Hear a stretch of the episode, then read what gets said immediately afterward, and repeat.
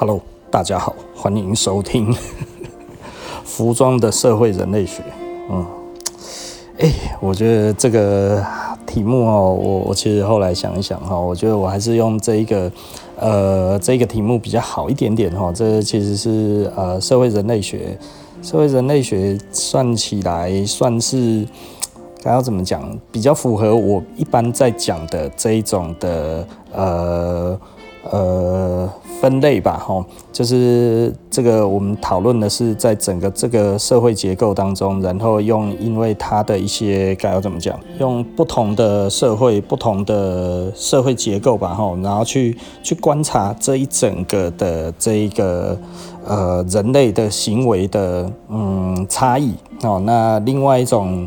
呃，人类学大概就是文化人类学嘛，但是我觉得文化人类学以我们服装来看的话，好像其实呃，并不是那么的，并不是那么的能够谈到我所呃我我所在讲的这一个目的哈，所以我就把它选哎、这个社会人类学，服装的社会人类学，我觉得嗯，这个方向我应该就蛮容易可以把这个东西把它念出来了 哈。那那我们这个今天其实我想要聊什么东西呢？其实我想要聊一聊创业哈，就是创业这一件事情，有一些人哈不断的在创业，他觉得创业其实就是不断的创业，这样子算是创业。呃，其实就我自己来看的话，不断的创业哈，不断的创业，也就是说，他要先断之后再换下一个，再断再换下一个。那如果这个叫做不断嘛，也就是说他一直在做创业这一件事情，创业创完了之后，然后因为如果你认定你这一辈子只能做几次的创业，那你可能就只会有几次的创业，不会讲不断的创业嘛吼。那如果你不断的创业这件事情，就代表其实你一直在创业。那一直在创业，这这意味着什么呢？就是你不断的在重复做创业这件事情。那这到底算不算创业？你成立一个公司就算创业吗？你成立一个品牌就算创业吗？是吗？成立一个品牌是在创业的范畴里面吗？还是其实你只是不断的在哦？现在流行这个东西，我做了之后捞了这一笔钱之后，再等下一个流行，我看得懂的时候，我再捞一票，然后再到下一个流行，我觉得可以，我再捞一票，这样子其实叫做不断的创业呢。我相信不断的创业其实就是后者嘛，哈，就是说看到什么见机行事，见猎心喜，然后呢，呃，就给出力了起来，哈。那但是这个其实是。对的吗？这真的是创业吗？还是这其实是不断的在打工？你不断的为这一个 流行在打工吗？对不对？哦，我们仔细的思考一下这一点，这其实是一个蛮有趣的一个呃探讨的一个方向哦。也就是说，我们到底是应该要为了呃不一样的潮流就改变我们的方向，或者是我们即便过气了，我们仍然都还不放弃呢？啊、这个其实有一个很重要的地方，我们可以探讨哈。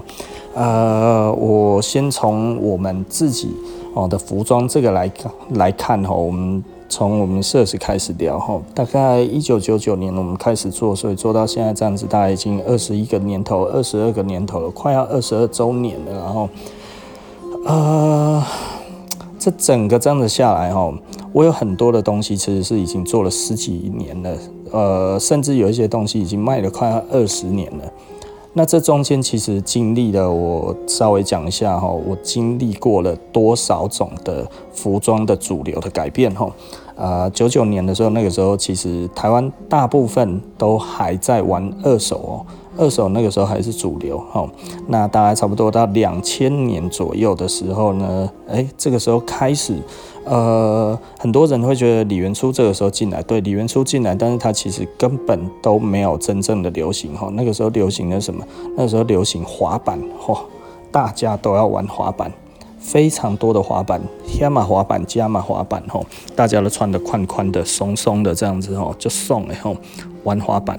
然后玩滑板，突然呢，又大概到零一零二年的时候，它流行没有很久，吼，整个风靡它其实很大一块，但是它很快就退流行了。之后换什么呢？换 hip hop。那 hip hop 那个时候上来了哈，哇，hip hop 整个起来的时候，hip hop 就流行的比较久哈，它大概从零二零三年一直流行到大概几年？大概到了零七零八年吧，哇，整个那个通通都是 hip hop 哈，hip hop 非常非常的流行。那在这中间呢，还有一个风格，这是什么风格呢？就是川仔的这一种 razer 的风格。razer 风格呢，大概从零四年开始，它到一个全世界到一个巅峰哈，就那个时候 Dior 哈有那个男装那个黑迪哈的黑迪的的那个系列哈，就是 Dior。那这个东西呢，它其实就就他他他这个迪奥哈，这个嗯带领了全球的男装走向完全不一样的地方。可是台湾那个时候还在 hip hop，然后所以因为资讯的不流通的关系哦，台湾其实一直都没有跟上这一块，直到他退流行了，才偶尔有一些人觉得啊。嘿，有这一块这样子哈，我们其实一直在做那一块了哈。好，OK，那这个不管了哈，我们做的一直都是非主流，然后一直大概到零七零八年之后，突然的阿美卡吉这一块哈，在台湾开始哎有吹起来一些风潮，然后一些其他的店慢慢的都在开这一些哈，然后加上很多的网拍什么这一些也开始起来。那在这 hip hop 跟阿美卡吉这中间还有一块哈，就是台湾的潮流。台湾的潮流也开始整个吹起来，大概在零六年左右哈，整个潮流吹吹吹，一直吹到什么时候呢？真正的主流大概是，因为我这样子讲有一点交错哈，大家稍微感受一下哈。台湾的潮流跟 hip hop 是并行存在的，然后台湾的潮流越来越强，越来越强哈，然后大概到零八零九年之后，终于 hip hop 整个都不见了。它瞬间 hip hop 就没有了，然后就几乎变得很少很少。以前哈 hip hop 店一大堆，到后来突然只剩下一两家老店这样子在撑，然后全部都是潮流，欣欣向荣。台湾大概超过数数百个牌子哈，好几百个潮流品牌，同时都在呃都在卖哈。那个时候景气非常好，大概零八零九一零一二，后来这个时候哎。Uniqlo 进来了，开始进入快时尚的时代，哦，然后快时尚进来，啪啪啪啪啪，开始倒，然后那个开始到处在在那个在开店的时候，然后台湾的潮流突然就勃起啊。哦，然后这中间当然还有阿美卡奇哈，阿美卡奇这个时候变到什么时候呢？它就变成的那个网络化哈，然后很多这种台湾很多的人也带着一些阿美卡奇的牌子啊，带了一堆的皮衣、牛仔裤什么，大概从零八年左右也开始这样子一直上来哈，然后一直做阿美卡奇这一块做到最近还算 OK OK 了哈，就是但是它还是一直在消退当中哈，整个阿美卡奇其实还是在往下退。然后，呃，快时尚就从一二年开始改变了整个台湾的主流生态哦，把几乎所有的那个时候的台湾牌子全部通通都杀光光了。然后，多数那个时候台湾的牌子可能一天就少掉了几十个哈，不然以前每个县市大概都有几百个。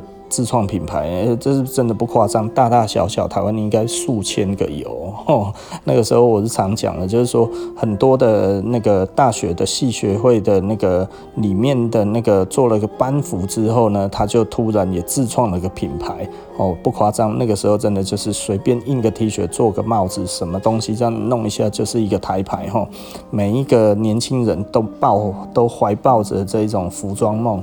哦，那个时候真的实在是有够多的啦，哈，前前后后是知道的，这跟不知道的，应该真的应该有一千个以上哦。这不要这个这个我应该没有夸大哦，没有一千个，至少也有七八百个啦。哦，那真的是很夸张的一个时代了哈。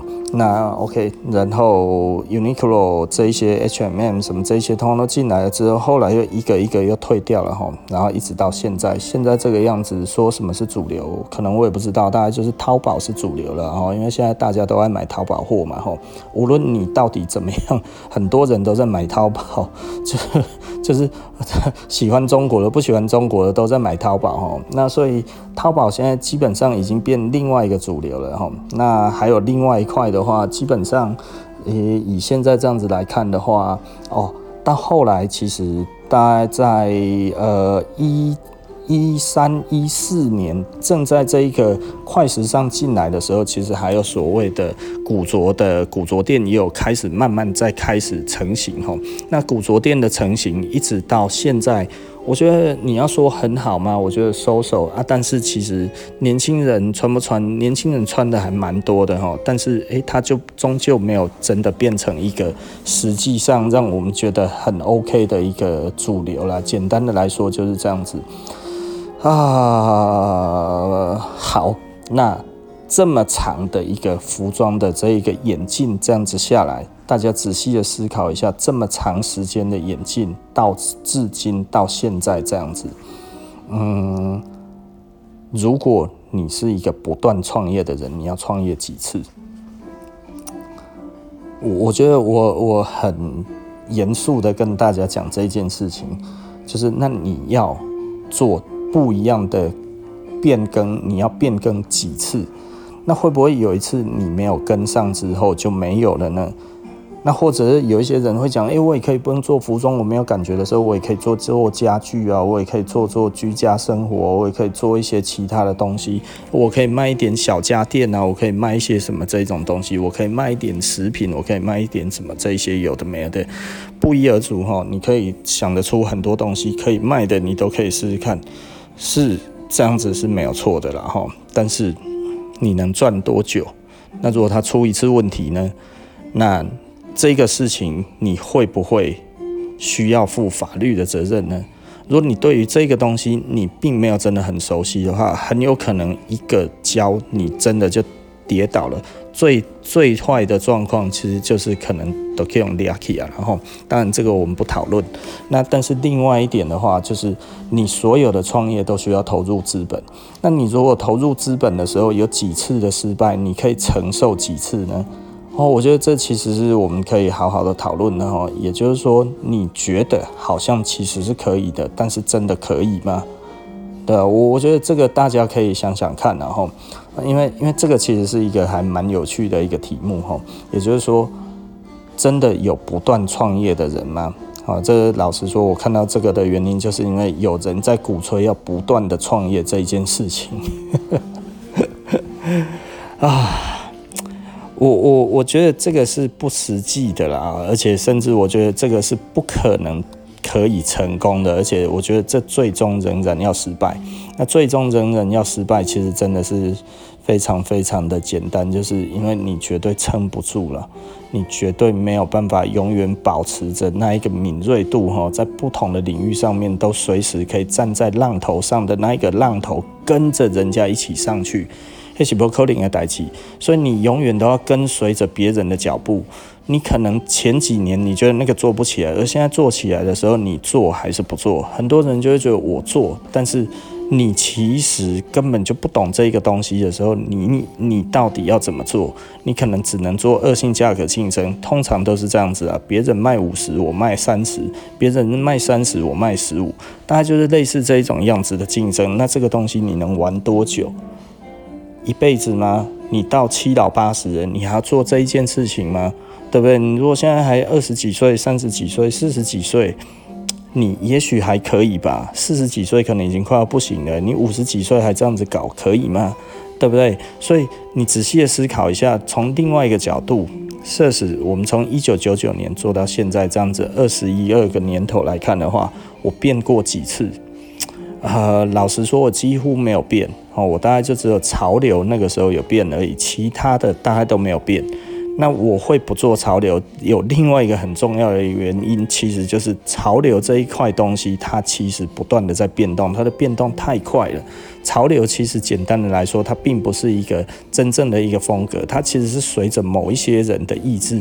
哦，藤原浩今天想要穿什么，然后诶、突然整个方向就变了。或者藤原浩多交了几个朋友之后，诶、这些牌子我本来没有人脉，就我现在要去找人脉。哦，这是我讲的，我当初为什么要放弃做潮流这一块？明明那个时候我做的是台湾最大的。哦，我其实本来是有机会出，呃。主宰着台湾某蛮大块的这一个这一个这一个方向的，但是我为什么没有做？就是因为我那个时候本来我 Supreme 做得很好，我的 App 也做得不错，但是我的 App 因为我那个时候有一个 partner，他 老实说，我们的货源其实就在香港，我们那时候其实不是去日本拿的，我们是去葛明辉的店拿的哦，因为那个时候最早 App 的那个代理商在香港是葛明辉，那我们其实是去那一边拿的，可是他。不太出国，他不像我一样哦，我说走就走，我一个月可以去两三次哦，但是他一年可能大概只要去一两次而已，所以我们的 App 的量一直很少。那 Supreme 我是有那个 buyer 在美国哈，那所以我们 Supreme 那个东西就是我在我在负责的，所以每个礼拜都会有新货，然后我们一直 run 一直 run 这样子。那我后来我自己。我我们后来我自己去跑日本之后，我们的那个 app 的货哈才会变得诶，每个每个月都有新货哈，每个月大概有一两次这样子都会进一些进一些进一些这样子，当初一直在这样子做，那做到后来我为什么不做了？因为我后来发现一些很严重的问题，突然那个时候整个潮流的品牌全部变了。哦，那个时候突然大家都要什么 balance 啊，要什么 hectic，然后还有什么呃一些我觉得不是很 OK 的牌子，那这一些我觉得品质不佳，东西不好，那但是我不想卖，可是我不想卖的时候。大家都要这一些东西，我觉得我的我的眼光还是雪亮的啦，然后就是那个时候我虽然有卖一些些，但是老实说我自己觉得挑我够好的啊，但是大部分都不行的，我就没有挑了。我没有挑了这个牌子，真的也只有红，那一下子就不见了。品质还是蛮重要的啊，老实说，即便是潮流哈，大家都在追的，品质不好的话，一下子就死了，然后所以这个其实也没有什么好讲的哈。那。简单的来说，我们那个时候度过了这一个时期之后，后来你就会发现，你任何一个新牌子，你都要培养新的人脉。你要培养新的人脉，那你旧的人脉还要不要？因为你不知道他什么时候会不会再红回来。就像我那个时候，诶、欸，我拿了一大堆的 Supreme，后来 Supreme 比较没有那么红了，拿诶、欸、也比较没有人要的时候，因为大家都去追别的牌子了，诶、欸，我还持续在做 Supreme 这件事情，对还是不对？然后我又发现另外一件事情，它的毛利非常低啊。如果我没有办法全部卖完的话，我只要一两件没有卖掉，我其实简单的说，这一盘货我可能就赔钱了。呃，它就是有这么严重哈，所以我就觉得这不是一个正确的路，除非我拿到代理。可是我拿到代理的另外一件事情，它的流行一两年就换一个牌子，一两年就换一个牌子。我就算拿到代理，我我一点屁用都没有，因为它可能马上就退流行了，而且你还要吃很多的货，你才有办法拿到那一些还不错的东西，一点点而已，根本入不敷出哦。所以我觉得这个生意不能做。那不能做的情况，我就退出了这一个东西，是因为虽然我还有在买，但是我觉得它不是生意，我自己穿可以，但是我绝对不淌这个浑水哈。我以淌浑水来讲这一件事情，是因为，呃，你仔细的思考一下然后，也就是说，你花你你你花了很多的钱，你只能拿到好卖的货，只能拿到一点点，你其他的东西，其他的东西基本上。大概都不会卖，因为根本没有客人喜欢。哦。因为它的那个品牌来讲的话呢，它的商品的排他性非常强。它只要出了一个爆款之后呢，你其他东西通通都卖不掉了。可是它的爆款的量又非常的少，所以呢，你根本也拿不到几件的情况之下，那其他的东西。只要是在玩这个东西，都会认为买那个东西是笨蛋，所以你要去找到一般的消费者，他喜欢这个东西，然后他刚好都没有朋友在玩潮流，你才有机会把这个东西卖给他，欸，对不对啊？有的卖给他了之后更惨，他回来找你算账，老板，你为什么卖给我不红的东西？靠他妈，那不是你喜欢的吗？对不对？你不是喜欢才买吗？吼，所以后来这个其实是非常非常大的两刃剑，然后，所以我们后来我自己。看破了，我毅然决然就不做了。很多人会觉得，哎，我把这个市场让给别人，我好像很宽宏大量，诸如此类。的确，他是赚得到钱的，老实说。但是我觉得太辛苦，而且另外一点来讲的话呢，我觉得朝不保夕哈。这种东西对我来讲不是一个正常的生意，所以我瞬间我就不做了哈。那很多人就抢去做了哈，整个这样子弄起来。可是你看那一些店哈，真的老实说了，做潮流的店，我实在是很少看到做得很好的了哈。这风光的有很多了哈啊，但是心酸谁人知啊哈，所以基本上我们其实我就不做这一些事情。那我在做的，后来我就觉得我要做自己的牌子。所以我后来开始做自己的牌子之后，大家也知道我那个时候做的非常非常好哦，就出现了仿冒的问题。那仿冒这一件事情，其实我很头痛啊。那嗯，不见得说真的对我有实质上面的影响，但是它真的非常非常的烦哈。而且老实说，长远来看的话，我是有伤害的。如果它只有短期的出现，我可能不会怎么样。可是我后来算一算哈，它超我的时间大概总前前后后大概超了九年的时间。你看，我做一个牌子，我做到现在也不过才二十一二年而已。我其中有九年的时间都是被被严重的 copy 这一件事情吼，你会觉得，看他妈这真的是还是有够倒霉的吼。但是一直都会有这种人出现，一直一直都会有。他从零六年大概超我到一五年吧，差不多了吼。那这中间的话，你会觉得，干他妈的有够倒霉的。那那那你也没有办法，但是这个就是你要承受的。那也就是说，所有的竞争都会在，但是我为什么仍然持续的做自自己的品牌的创作呢？因为我大概是零三年开始做的嘛，吼，我自己的牌子大概零二零三年开始第一批自己的产品出来，然后一直到现在没有停过，所以大概差不多也做了快要二十年。那前面大概。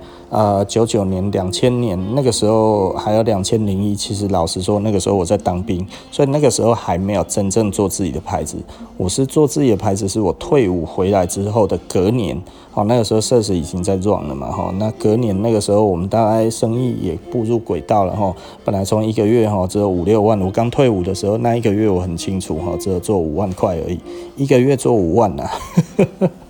哦，那个八月的时候，我想说，我、哦、干，我高差没吼。然后九月的时候到十月，就一个月已经做十来万了。所以我一回来，其实马上就翻倍了，一直就上去了吼。就是我如果没有回来，其实老实说，真的是有一点点惨了吼。那个时候，老实说，我的创业的前三年，也就是九九、两千、两千零一。这三年来讲的话，哈，其实呃，我常讲了，我根本没有钱买内裤，内裤都穿到破了，哦，看妈，那真的是还是有够惨的，而且有的其实还是我高中高三的时候，哦，就是升大学的时候，那个时候买的内裤。一直穿到我创业的第三年，我才有能力把它丢掉，因为它真的已经破到不不能再破了。我想到就很悲惨哦，而且那个还是 Seven 买的内裤，我干嘛？以前 Seven 哇，那个时候一件还三百多块，呃，所以我那个时候在 Seven 买的一条内裤三百多块，我穿了它五年，很够本了。那个时候还买了三条哈。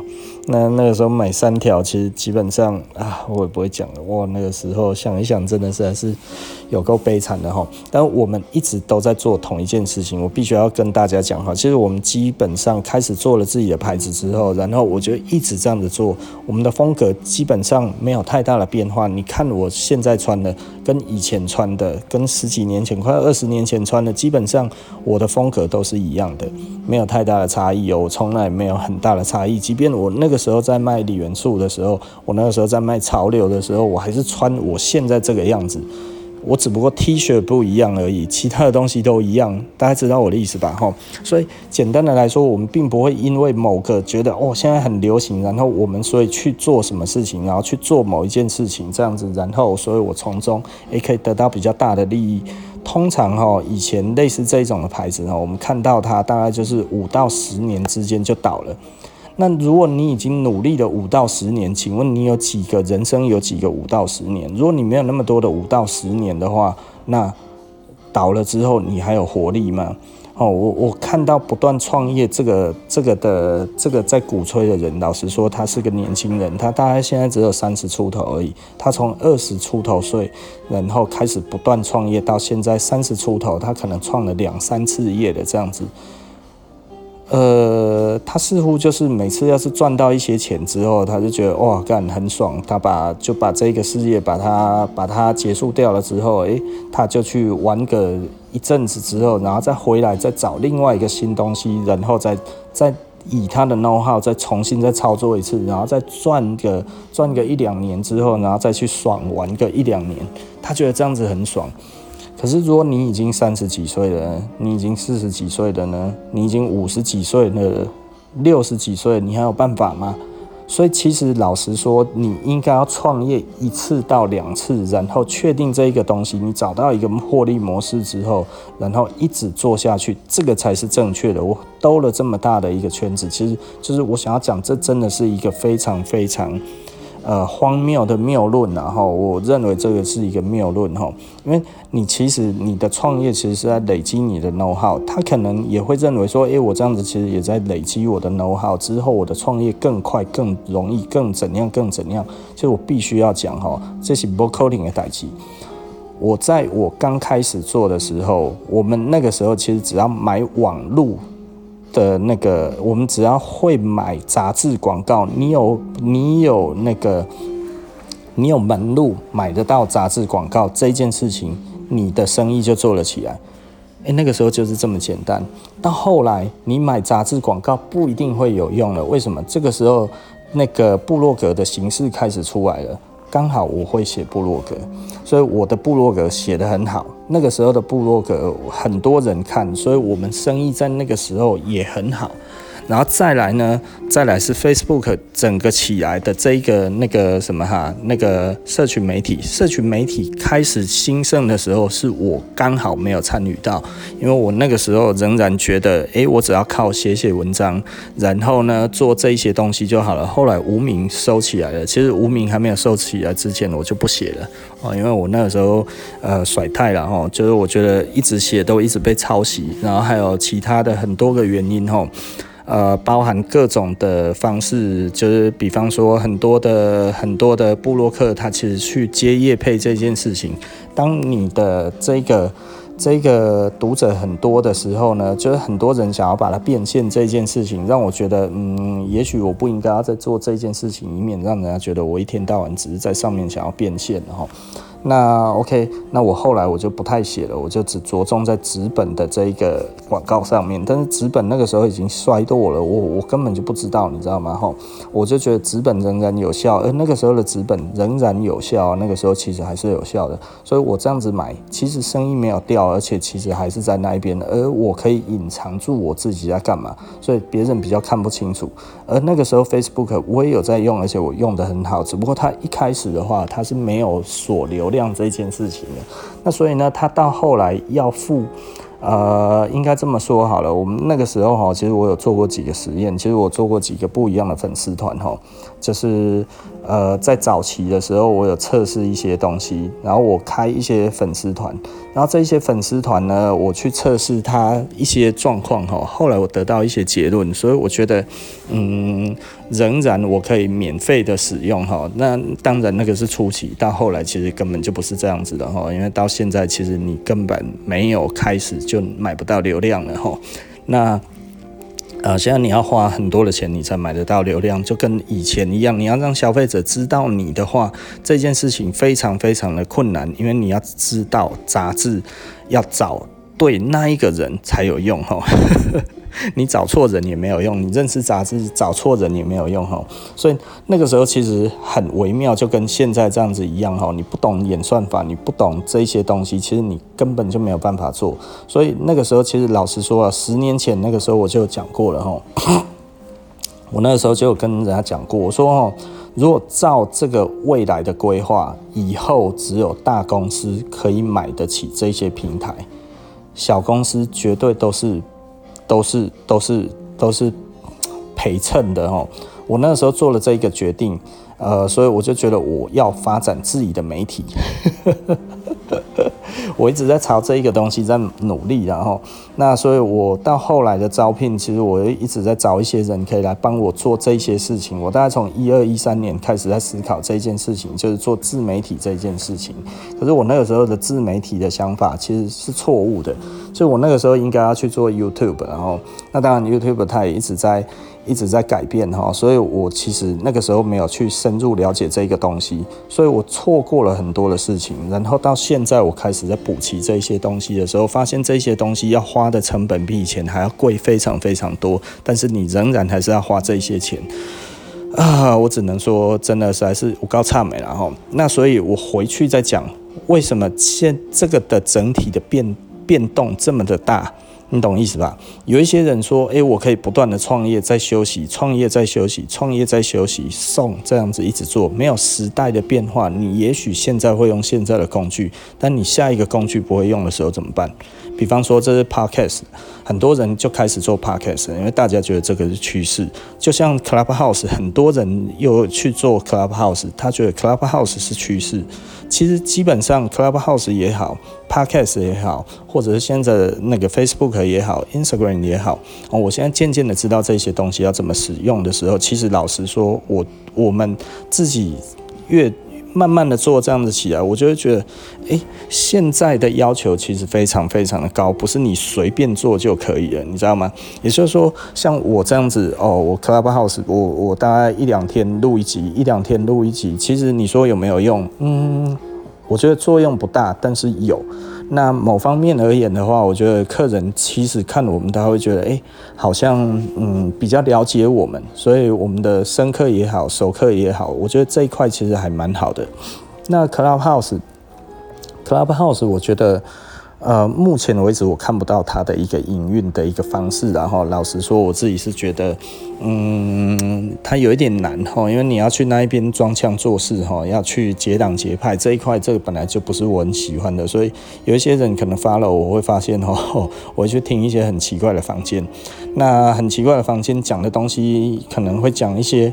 呃，可能不一定是很正经的东西，但是我其实我在听人家的口条，我在听人家的什么东西，然后我在看人家怎么主持，然后我有的时候我也上去讲讲话，这些东西来讲的话，我有感觉我就会讲，我没有感觉我就听。那我觉得这一个是一个训练，所以这个对我来讲的话，其实还蛮好的。所以我把 Clubhouse 当成一个修炼的一个地方哈，所以呃，这个对我来讲的话，我觉得也还行。那目前其实老实说了，大家都在吸粉丝啊，哈，所以很多人会去那一种人很多的房间里面想办法去当上的 speaker 或者是那个 moderator，哦，那现在也有很多人自己在开自己的 club，哈，那自己开了自己的 club，以我自己来看的话，我就我没有开自己的 club，因为我觉得。没什么意义哈，所以我就倾向于不开。也许之后会开啦，但是因为我现在还看不出来 Clubhouse 到底该要怎么用。即便我一开始我就已经加入了，所以这个对我来讲的话，它真的其实是一个 personality，呃，比较 personal 的一个 social media 哈。所以我在上面交了很多的新的朋友，那也都还不错，都还有一些联络，而且一些人其实都还不错哈。但是工具一直在出现呢。非常多人，有一些人，他就是他其实是拒绝 Clubhouse，他也没有在用 Podcast。那你可以想象，如果接下来突然，比方说那个 Apple 对于那个那个 Facebook 的禁令，这些东西如果开始生效发酵之后，诶，那个那个 Facebook 的投放没有办法再到那么准确的时候，那你要怎么办？对不对？你可能现在知道它的演算法，你大概知道它里面怎么运作的，但是越来越多的公司去反制这一只大怪兽的时候，而且真的起了作用，会有新的东西会再出来，那这个时候你怎么办？所以我觉得这个其实是大家可以思考一下的啦。吼，好，OK 啦。那简单的来讲，对我来讲的话，就是没有不断的创业，其实你应该要思考你到底要创什么业，然后创业之后呢，就其实就是慢慢的做，一直做。然后把它做到成功为止，然后在这中间呢，其实还要与时俱进哦。现在的时代哈变迁的非常非常快哈，那所以呃目前来讲的话，Clubhouse 当然它还是属于一个比较少数的一个嗯 social media，然后那因为它现在目前只有。呃，Apple 的用户可以用而已哈，而且其他的其他的行动装置都不能用哈，所以我觉得这个其实是，嗯，算是一个开始吧。哦，所以我觉得这个其实还蛮好玩的。老实说，Clubhouse 到最近我觉得有一点点无聊，但是我觉得我每天都还是花很多时间在上面，因为我每天都还是可以学到很多东西哈。那有的时候我们现在也跟一些人还蛮熟的，就觉得还不错哈。上面因为你其实可以蛮快的就交到你觉得还不错的朋友了哈。好，OK 啦。那其实我所要讲的大概就是没有不断创业这件事情。不断创业的话，其实是在消耗你的青春哈，而且根本其实你就是个打工仔，真的。你如果不断创业，还不如真的就去打工就好了。当然会好一点啦，哈，因为可能你还是会学到东西。你每次创业，你都还是会学到一些东西。就像我一样，我仍然有我的 know how，你知道吗？但是我的 know how 适不适合继续使用这件事情，老实说，我觉得二十几年的经验告诉我的东西，其实以现在来看的话，其实根本就不够用。为什么？因为我我广告投放，我其实后来才学的。对不对？我很多的功能我都是后来才学的，其实我根本就没有那么清楚啊，对不对？所以这其实是一个很无奈的一个地方啊。也就是说，很多东西其实你要一直做，但是其实你不一定有一直做的时候，其实呃你就会被淘汰，而且很快。对，这一点真的是这样子的哈。好，OK 啦。那我们今天呢，呃，这个服装的。社会人类学呢，我们就谈到这里。那我们下一期就不见不散了，拜拜。